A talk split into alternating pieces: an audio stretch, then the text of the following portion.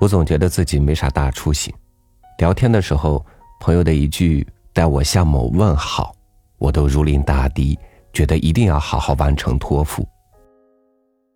我不敢想，如果真有什么重托落到我的身上，能把我压成什么样子。与您分享叶浅韵的文章《沉重的托付》。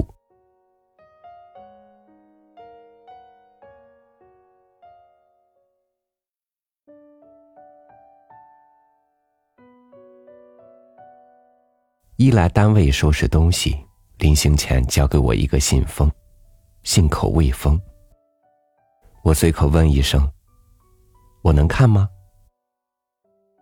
一说：“这是专门给你的，但你得等我走了再看。”收了信封，忙着处理乱麻一样的工作，在电话与琐碎中被催促，疲于应付。好不容易闲下来几分钟。想着这妞葫芦里卖的什么药啊？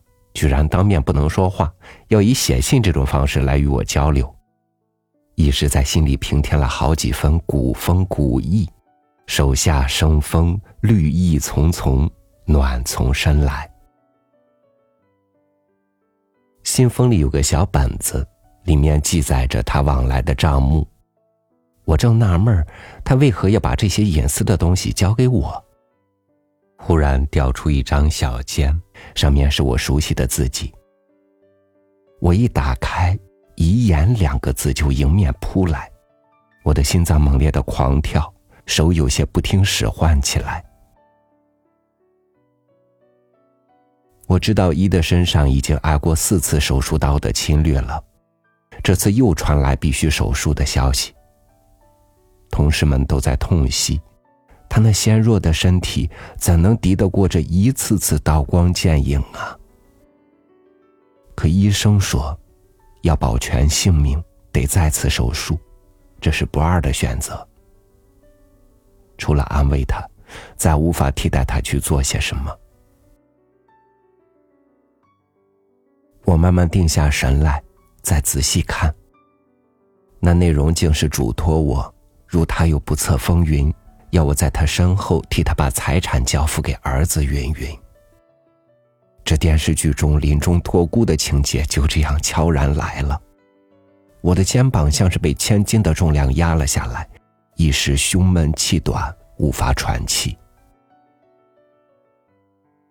如此沉重的托付，叫我如何担待得起呀？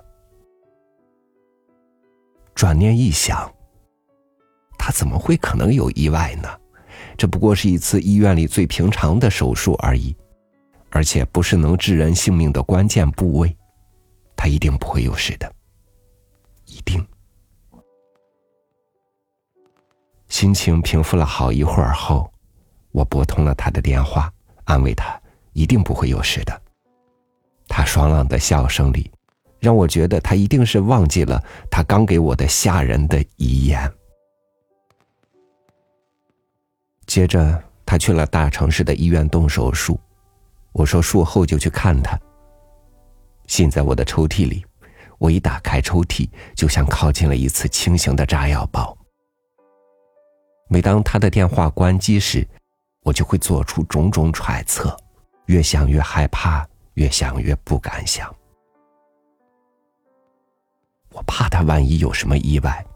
我渺小微弱的能量会辜负了他的重托，那我将要后悔一生。这样的状态持续了好一段时间。对于我来说，那是一段难挨的日子。我一直活在对生命的恐惧里，慌张的度过每个分秒，糊涂的想一些往事。我想起他遵医嘱，不得不放弃很多喜爱的食品。包括他一直很喜欢吃的洋芋，有时实在想吃了，只好放在嘴里嚼一嚼，尝尝味道，就吐了出来。想着他年少的孩子，年老的母亲，及那个不争气的已经成为前夫的男人，人这一生，要历经多少痛苦，才能活得完整啊？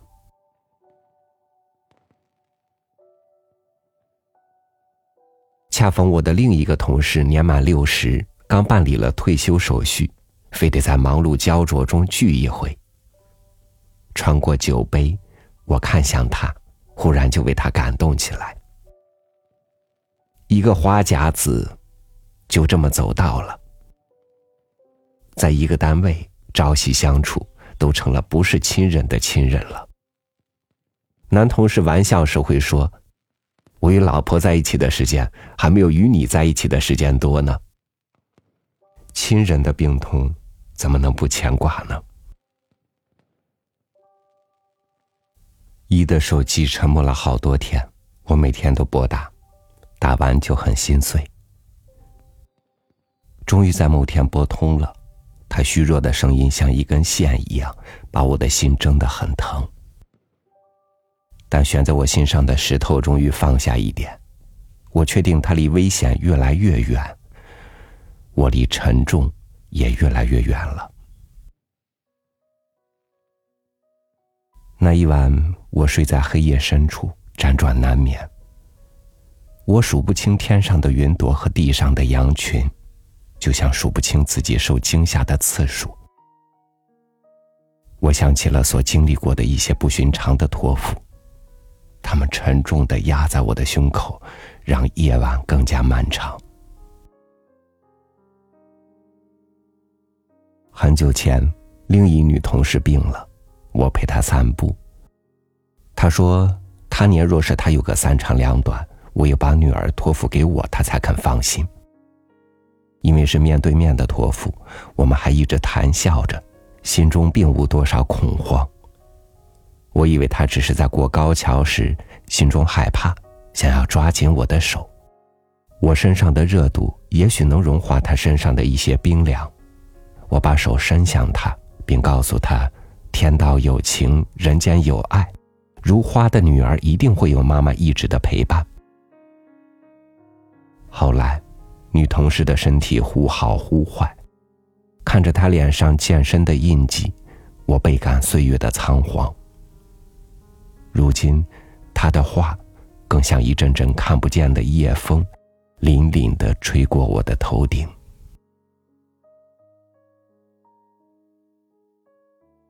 那一年春节时，卧病在床的外公颤悠悠的把我唤到床边，他说要把才两岁多的小孙子、七岁多的小孙女和十一岁的大孙女托付给我，唯有是我。他才肯放心。看着面容枯槁的外公上气不接下气的托付，我的心肝一点点的掉在地上。我拉着外公的手，眼泪无声的流淌。我不能拒绝，也不敢完全应承啊。我怕外公失望，连连点头说：“我一定尽力。”那是三个失去母亲的孩子。他们只能依靠残疾的父亲放牧一群羊获得生活的微薄来源。这些年，我从不敢怠慢，这个家族的人都不敢怠慢，一路搀扶着他们走了过来。可这些沉重的托付，我又怎么经受得起呢？我像一只敞开怀抱的母鸡，扑棱棱的飞来了许多小黄鸭，而我的翅膀却那么轻，那么薄。我五不严实他们呢。在一次航程中，我恰好临近中间的舱门，美丽的空乘告诉我，如有意外，我有责任在第一时间打开舱门。那一次飞行与我不是旅行，更像是一次冒险。飞机一有颠簸，我的心就提到嗓门来。一路上。满脑子都在想飞机失事后的各种逃生，想得惊心动魄，想得惶恐不安。飞机安全着陆时，我终于舒了一口长长的气。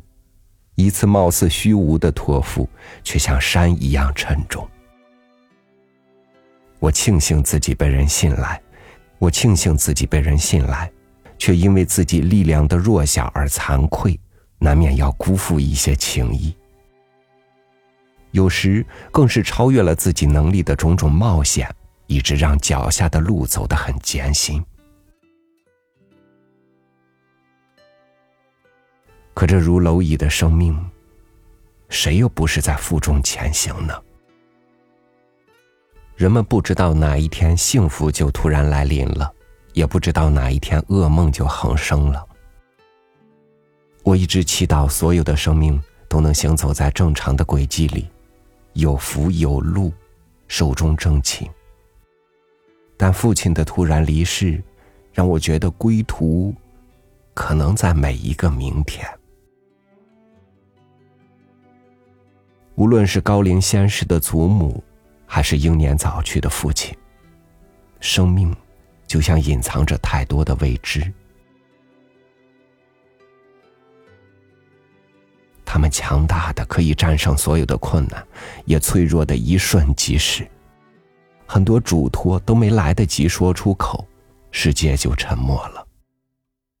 所以，我必须要时时打扫心灵上的尘埃。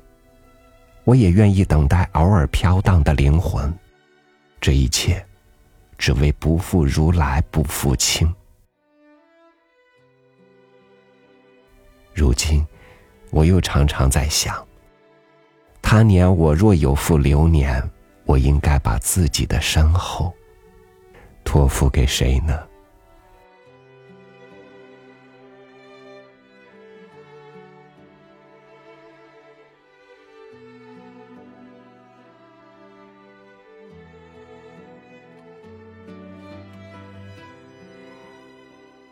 人来世上带着亲人的希望，人离世间留下沉沉的牵挂。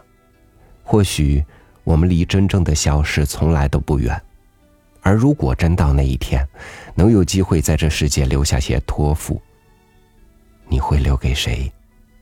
会留下什么呢？感谢您收听我的分享，我是超宇，祝您晚安，明天见。